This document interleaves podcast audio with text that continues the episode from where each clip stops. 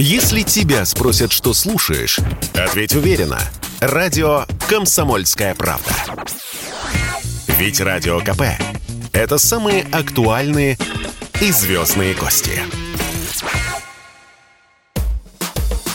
«Комсомольская правда» представляет проект «Время женщин». Программа об успешных, сильных и независимых – Здравствуйте, друзья! С вами Анжелика Сулхаева. Это «Время женщин» на радио «Комсомольская правда». На фоне недавних событий, последних недель, конечно, многие наши традиционные темы, которые обсуждались в этом проекте, они не то что потеряли актуальность, но э, слегка ушли на второй план, как, собственно, и многие другие темы и планы, которые волновали, в принципе, людей еще буквально месяц назад. Но темы хороши. Наши гости сильные, успешные, состоявшиеся в самых разных разных сферах жизни а, женщины, что с ними можно обсудить абсолютно любую тему. Сегодня о пиаре, коммуникациях, эмоциях в это неординарное время мы поговорим с Кермен Манджиевой, вице-президентом по коммуникациям и бренду одного из крупнейших лесопромышленных холдингов России Segezha Group. Кермен, здравствуйте. Здравствуйте, Анжелика. Здравствуйте, радиослушатели. Кермен, вот ситуация, конечно, в которой мы все сейчас живем, она априори эмоциональная, необычная, стрессовая, шоковая, потому что, ну, как говорится, к такому жизнь нас не готовила. Давайте мы сегодня попробуем как-то разобраться, как вообще это все в своей голове переварить, как адаптироваться, чтобы продолжать, собственно, жить, жить дальше. Жизнь-то она не заканчивается, мы продолжаем развиваться, как-то радоваться каждому дню, стараемся, по крайней мере. А, как адаптироваться с позиции профессионала, с позиции бизнеса, с позиции обычного человека со всеми его понятными абсолютно эмоциями. И первый мой вопрос, как вообще настроение и обстановка у вас внутри э, компании? Была ли какая-то, может быть, там первоначальная паника у людей, у сотрудников? Как влияет вот этот не, не, просто неукротимый поток новостей на людей? Не мешает ли работать? И что вы предпринимаете в этом направлении? А, да, действительно, непростое время, но могу сказать, что жизнь нас готовила буквально два года назад, если помните, когда коронавирус наступил, практически было ну, парализовано очень много, и не было понятно, что теперь делать. До этого был кризис тоже большой, но это было достаточно давно. Поэтому, в принципе, есть понимание, как вести себя в кризис. Да? То есть я думаю, что особенно российский человек, он такой очень адаптивный.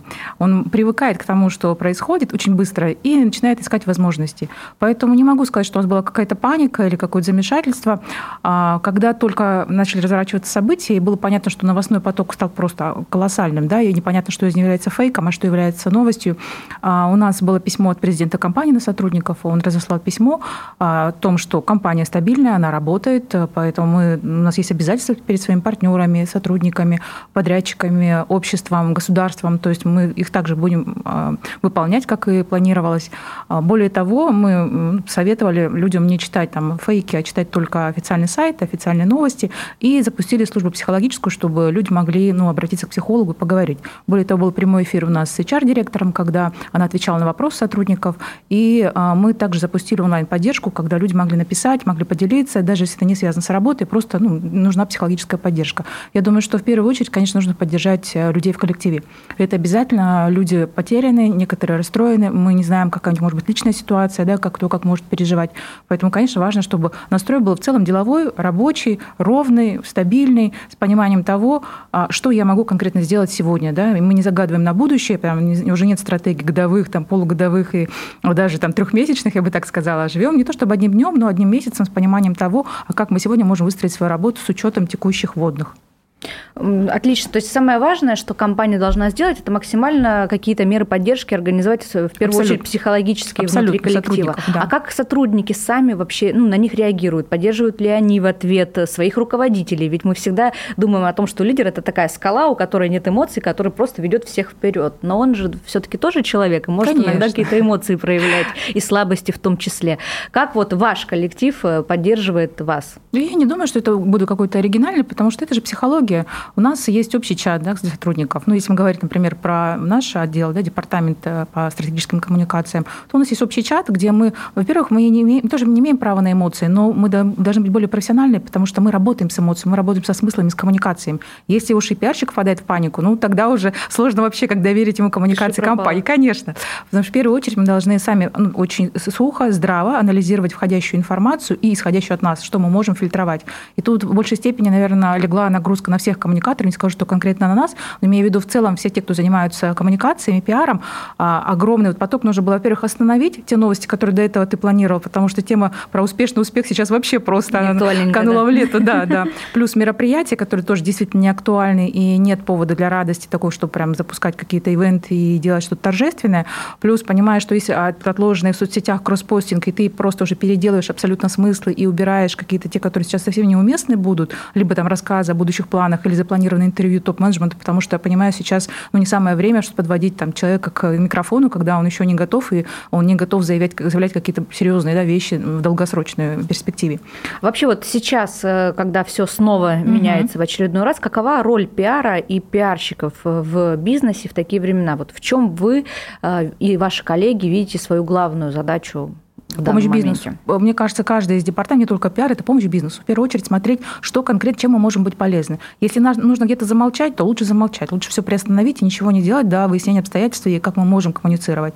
Если можем а, переформатировать, нужно переформатировать. Если нужно создавать новые смыслы, новые каналы, например, мы долгое время, там, не, как, ну, не долгое время, но а, активно развивали там Facebook и Instagram. Сейчас понимаю, что нужно ВКонтакте и Telegram развивать. Ну, да? Да. То есть, по сути, по сути, ты уже отложенные свои проекты в этих соцсетях вместе с таргетом, ты просто уже там с колес снимаешь, да, и переходишь на новые площадки с новым месседжем, потому что там другая аудитория, с ней нужно по-другому разговаривать, другим языком. Так что, конечно, это все в моменте, и в большей степени это такая вот очень много а, входящей работы, которую ты до этого не предполагал, но она просто валится, потому что здесь комментарий, а здесь нужно запрос от, а, там, не знаю, от власти, а здесь у нас благотворительный проект, а что делаем мы сейчас с ними. Очень много таких текущих вещей, где нужно в моменте их решать. Поэтому отвлекаешься, и ну, нет, нет времени на панику, нет времени на то, чтобы что-то там, не знаю, грустить. Сколько раз в день вы сами просматриваете ленты новостей? Вообще стараетесь какой-то там, не знаю, оберегать себя от излишней информации или нет? Это хороший вопрос, и я тоже многим советую ограничить доступ к, к новостям. Во-первых, не то, чтобы не смотреть новости, потому что мы не можем себе позволить профессионально,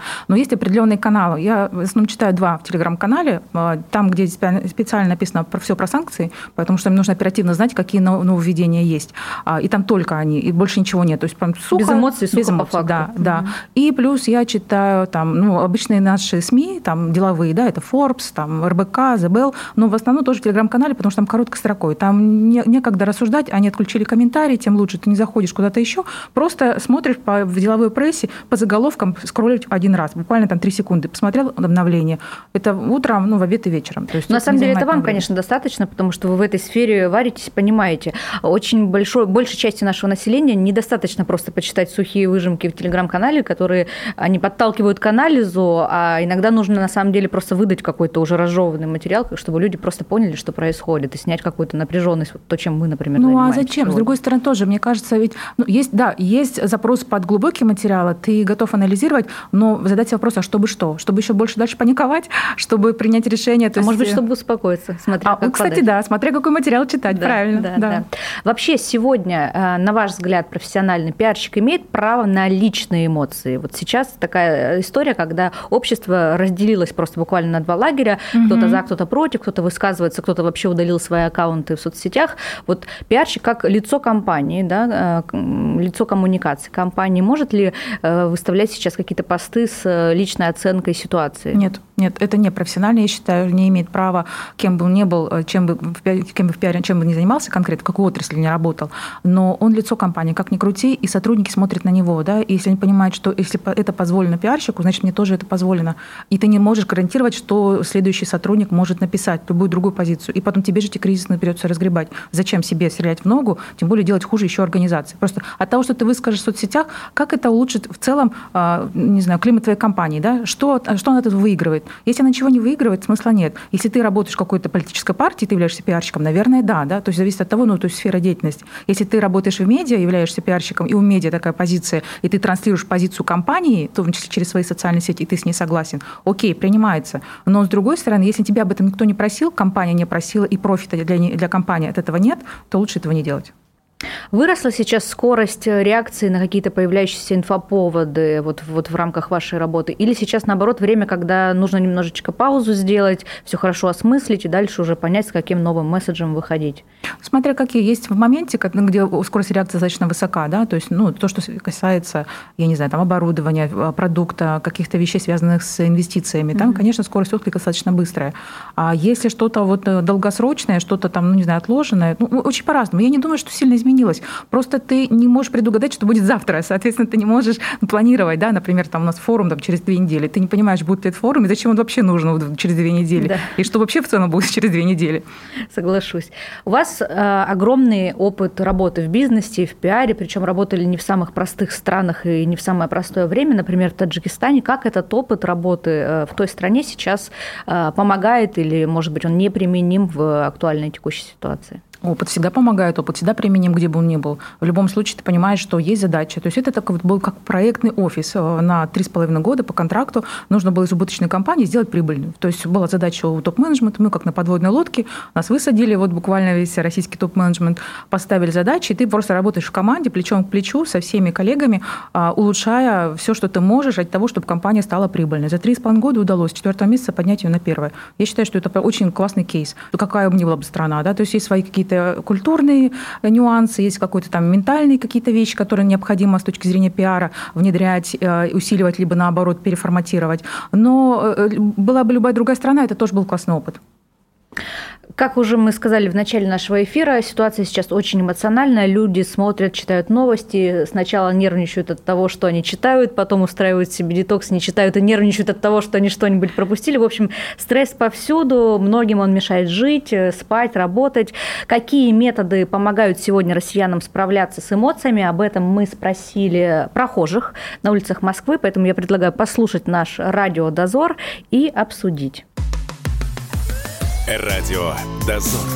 Журналист радио КП Юрий Кораблев задает прохожим самые острые, важные, а порой и беспардонные вопросы. Привет, ребята!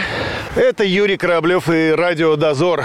Сегодня я вышел на улицы нашего города для того, чтобы спросить у жителей Москвы, как они справляются со стрессом, где находят стойкость и черпают оптимизм. Давайте поговорим об этом с людьми на улицах. Классической музыки. Музыку слушаете? Да. Класс... А вот что пос- можете посоветовать нашим слушателям, например, из э, кого? Чайковского? Почаще Вивальди слушать. И Чайковского можно, и Вивальди. В патриотизме просто, не знаю, вера какая-то в родину.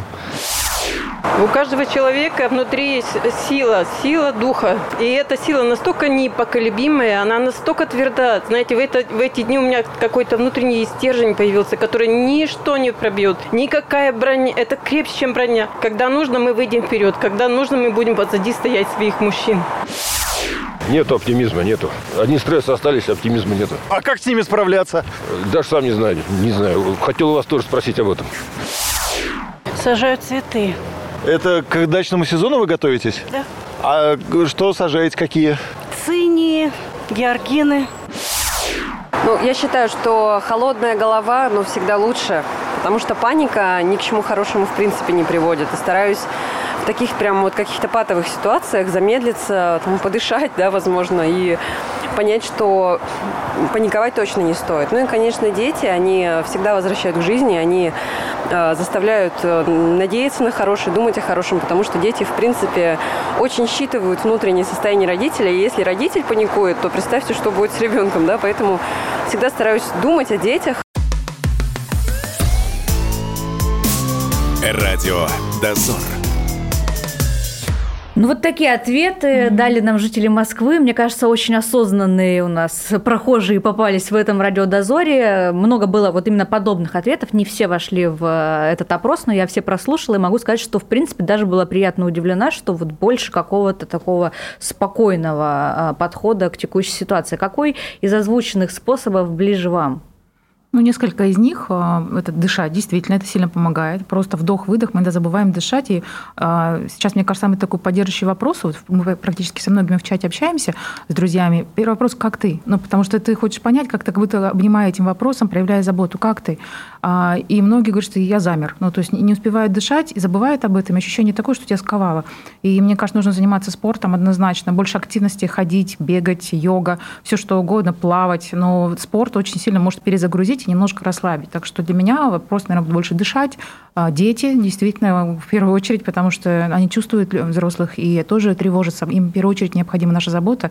Ну и для многих это еще домашние животные, собачки, кошечки, да, то есть вот порадовала девушка с огородом, потому что, правда, сейчас сезон начинается, и мне многие говорят, слушайте, война войной, нужно в первую очередь это, по расписанию Рассаду у нас рассада, уже, да, да, всё, да, огурцы, помидорчики, да? Абсолютно, абсолютно, да. Очень правильная, мне кажется, мысль, особенно сейчас. Ваша компания, холдинг Segezha Group, насколько я знаю, обеспечивает э, более 80% своих собственных потребностей в древесине за счет э, лесных, собственных лесных ресурсов, то есть наших отечественных, российских. Да. По идее, у таких компаний, как ваша, сейчас ну, больше всего, наверное, шансов сохранить какую-то устойчивость э, и чувствовать себя более-менее уверенно в актуальной ситуации. Это так или мы чего-то просто не понимаем? Мы надеемся, конечно, потому что, ну да, есть у нас обеспеченность лесом, и мы действительно о нем заботимся, то есть мы высаживаем его и ухаживаем за ним, а, и противопожарные меры предпринимаем, чтобы он был действительно качественный, хороший, здоровый лес. Поэтому, конечно, с одной стороны, да, но с другой стороны, понимаем, что а, в целом экономическая ситуация не самая здоровая, не самая лучшая на рынке, и постоянно меняющиеся а, водные, конечно, они тоже влияют, в том числе на логистику, потому что логистические пути, они встали, ты не можешь просто переправить продукцию. И вот с этим, конечно, у многих компаний, не только у нашей, но у многих других тоже есть определенные, там, не то чтобы проблемы, я бы не сказала бы так, но определенные вопросы, которые необходимо решать. Делали уже какие-то прогнозы на хотя бы ближайшее будущее, как работать дальше, как решать вот эти проблемы, которые возникают, в том числе логистические, как развиваться? Они решаются ну, по мере поступления. Конечно, мы в диалоге, и власть тоже готова решать вопросы. То есть это все в, в работе. Это не прерывалось никогда, и, соответственно, как только появляется проблема, ты выносишь а, на обсуждение и предлагаешь варианты решения. Находишь тех, кто принимает, имеет право принять решение, соответственно, ты вступаешь в диалог. То есть ничего нового не открыто. Segezha Group известна своим активным участием в так называемой ESG-повестке, экологические проекты, социальные проекты, благотворительность, какие-то грантовые истории. А в прошлом году, насколько нам известно, вы потратили на все это 234 миллионов рублей.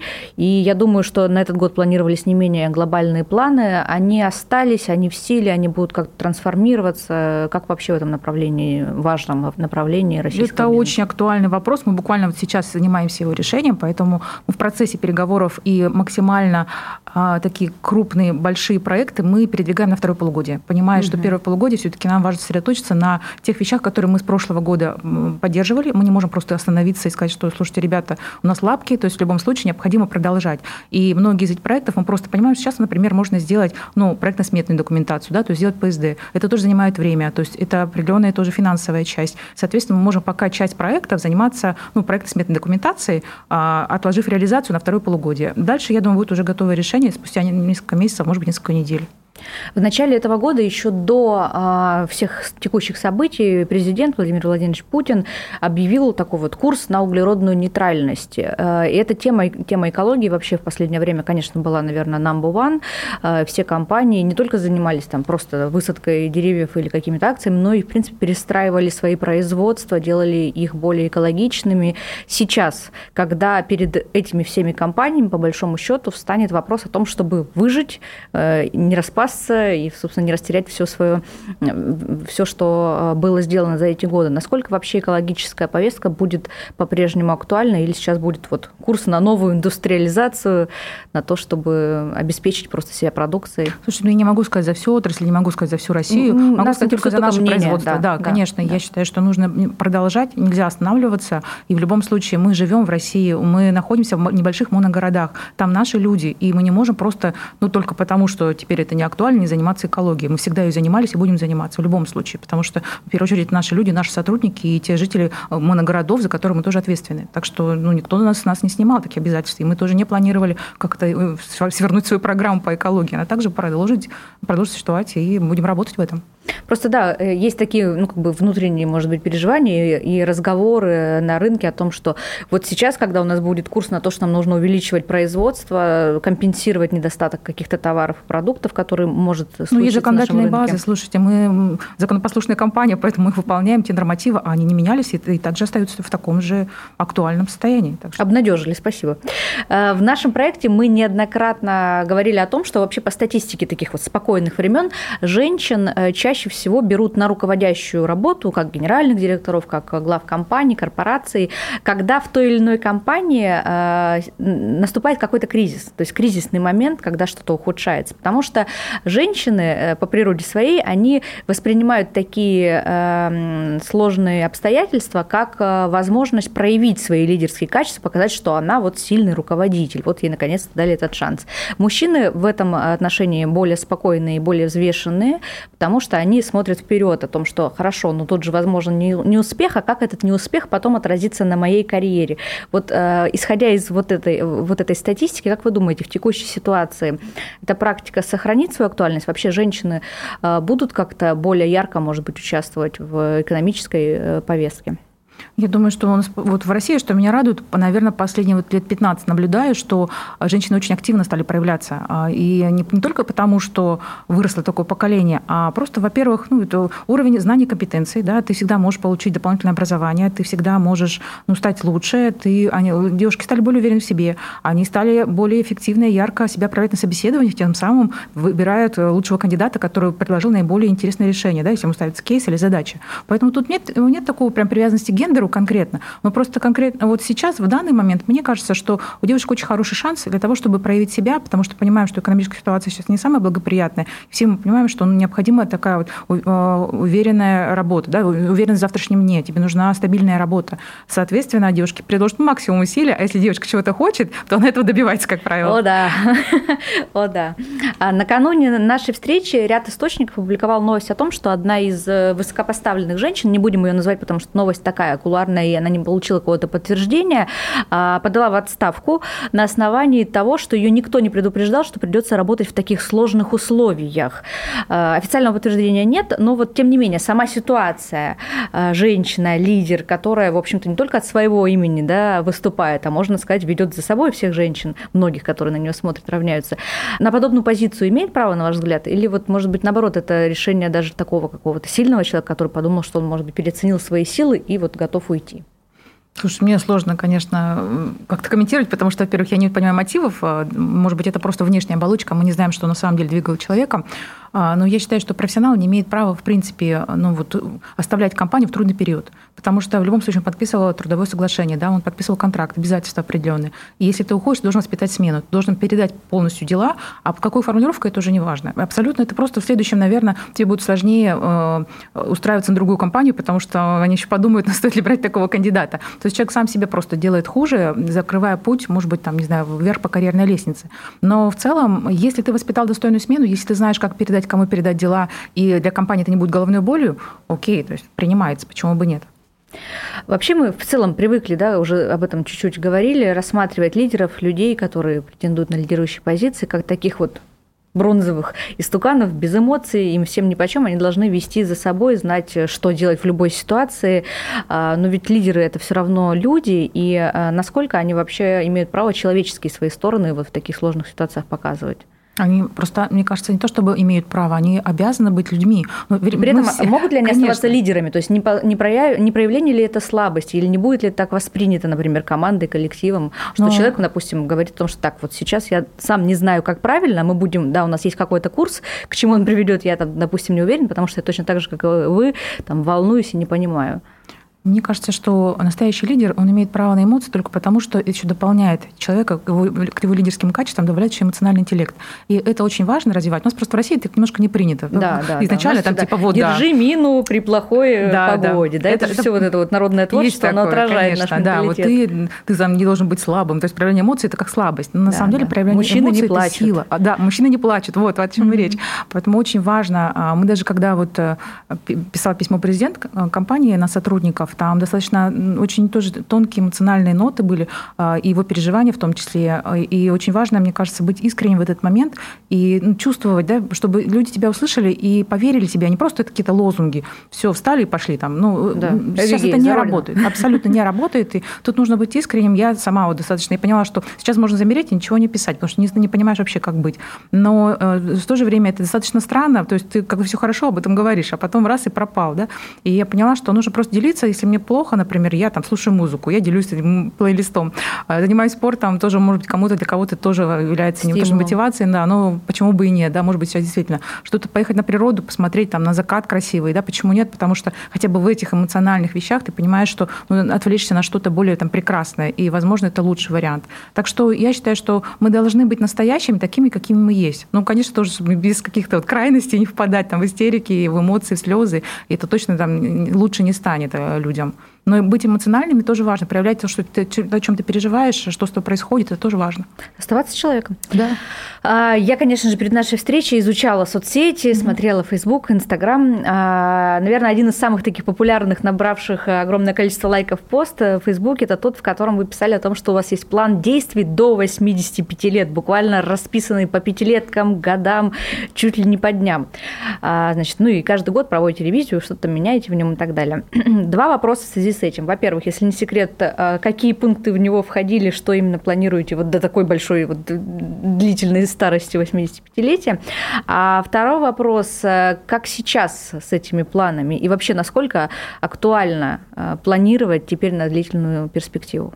Планировать надо всегда, потому что жизнь продолжается, мы живем, и мы, мне кажется, это текущая ситуация в моменте. Она не должна сбивать с курса, наоборот, должна усилить. Возможно, да, пересмотр тактики в моменте, окей, но в целом стратегия, она пишется, ну, то есть на века, да, то есть мне нравится философия китайцев, например, которые мыслят э, своими будущими поколениями, то есть они даже не свою жизнь прописывают, а они воспитывают своих детей так, чтобы те воспитали хороших своих детей, и у них прапраправнуки были там в определенной стезе, да, то есть они там занимались там творчеством, либо, ну, какие-то вещи очень важные в целом целом для династии. У нас вот в Калмыкии, например, мы знаем друг друга родственников до седьмого поколения, до седьмого колена.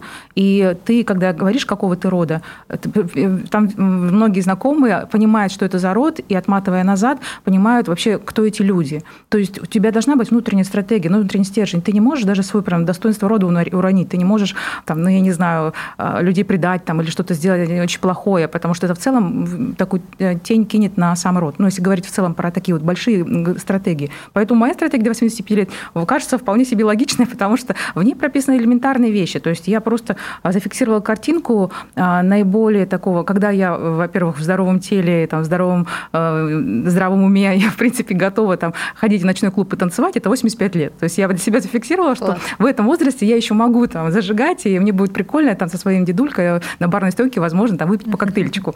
И вот с этого момента просто рисуешь самую офигенную, красивую картинку, которая тебе видится, где ты живешь, как ты живешь, сколько у тебя правнуков, внуков, если запланировал до этого, у тебя есть дети, потом будут внуки, и, скорее всего, будут правнуки, то есть это логично. Угу. Потом, отматывая пятилеткам назад, ты просто смотришь логически, как, а что нужно необходимо сделать, чтобы к этой картинке прийти. То есть вплоть до финансов, до какого там, сколько этажей должно быть в доме, например, или где он должен находиться, какие-то такие вещи. Они настолько э, жизненные, что не важно, что происходит в моменте. Абсолютно, потому что там планирование своей карьеры, оно э, не связано с тем, что сейчас в текущем моменте происходит в геополитическом плане.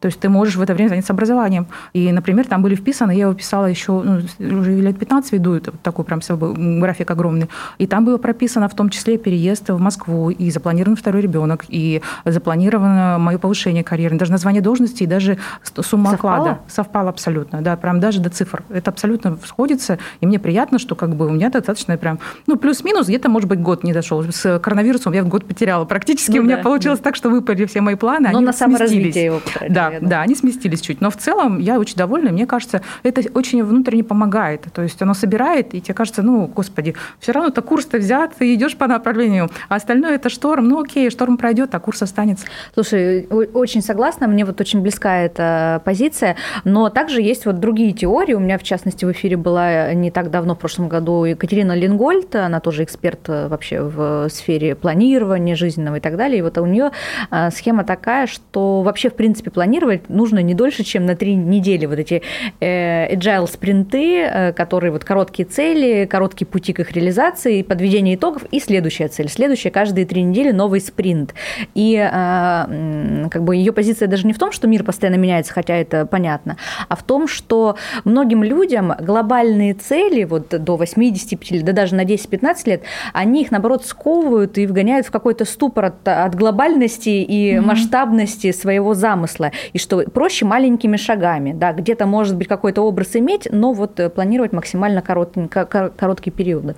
Вот, как на ваше мнение? Это тоже хорошая стратегия. Просто есть марафонцы, есть спринтеры. Каждый выбирает свою дистанцию, да, и видит горизонт планирования. Но любой даже спринтер, который на короткую дистанцию, он же понимает, для чего он бежит, да. В любом случае это здоровый образ жизни и, наверное, какие-то победы и медали. Поэтому в любом случае это тоже стратегия, часть стратегии. Просто реализация разная. И что мешает тебе большой путь разделить на маленькие кусочки и наслаждаться в маленьких кусочках? То есть, по сути, мне кажется, одно другому никак не противоречит. Согласна. Ну и в завершении нашего эфира давайте дадим нашим слушателям пять советов о том, как в это время укрепить свою стойкость, как справляться с эмоциями, что делать и чего категорически не делать для того, чтобы как раз-таки сохранять себя, свое здоровье ментальное и физическое, свои связи с внешним миром, ну и, в принципе, понимать, что жизнь продолжается и что впереди все же, несмотря ни на что, новые возможности. Пять советов. Но я могу сказать, что конкретно помогает мне, потому что не факт, что это кому-то поможет. У каждого очень все-таки индивидуальные настройки, и каждый по-разному к этому подходит.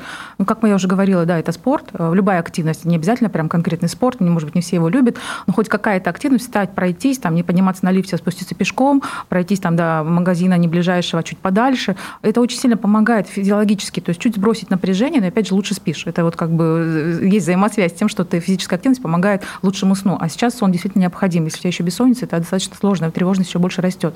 А второе, это если возможность переключиться на природу, все, что там, вода, степь, э, лес, горы, горы все, ну, если есть возможность. Если нет, то сходите просто вот открытые парки, да, замечательные есть, э, цветут тюльпаны или где-то еще, сходите в теплицы. Ну, то есть, чтобы просто переключить тоже внимание. Меня это очень прям сейчас повело на цветы, потому что был 8 марта, все дарят букеты. Это так приятно и мило, и вот весь кабинет завален цветами, и мне вся лента тоже девочки выкладывают цветы. Это так поддерживающе, это так приятно приятно, вот какое-то ощущение такое, что надо же, какие красивые цветы. Раньше никогда не замечала. Да. Вот в мелочах начинаешь радоваться. Очень хочется носить платье. Это какая-то, видимо, весна наступает. Или это просто какая-то обратная реакция, когда тебе хочется быть настоящей, максимально женственной. Да? Я понимаю, что на 8 марта очень многие стали девочки дарить друг другу красной помадой. Это вот просто синдром такой появляется, когда тебе хочется носить на губах красную помаду. А, помогает, ну, опять же, общение, да, общение с близкими людьми, с родственниками, с детьми, либо тех, кого ты уважаешь, экспертов, с кем ты можешь посоветоваться, потому что, ну, действительно необходимо об кого-то подумать. Вот мы с Антоном Буланом, психологом, разговаривали, он говорит, очень важно разговаривать с людьми, чтобы даже сформулировать свои мысли, потому что ты в голове что-то свое там крутишь, а не с кем поговорить, и ты не хочешь это вываливать на близких, тебе хотя бы об кого-то подумать, сформулировать свою позицию, либо там свою эмоцию, тебе уже проще. Ты ее проговорил, ты ее прожил, тебя отпустила. Вот очень важно тоже находить тех людей, или даже просто психологов, если нет в близком круге, идите к психологу, просто поговорите. На самом деле это действительно очень сильно помогает, это так немножко вдохновляет. Да. Вот. Ну, а в целом, ну, я не буду какой-то прям уникальной. Вот, для многих помогают медитации, чтение, книги. Вот я, например, не могу сейчас читать и фильмы смотреть, ну, как-то не переключаются.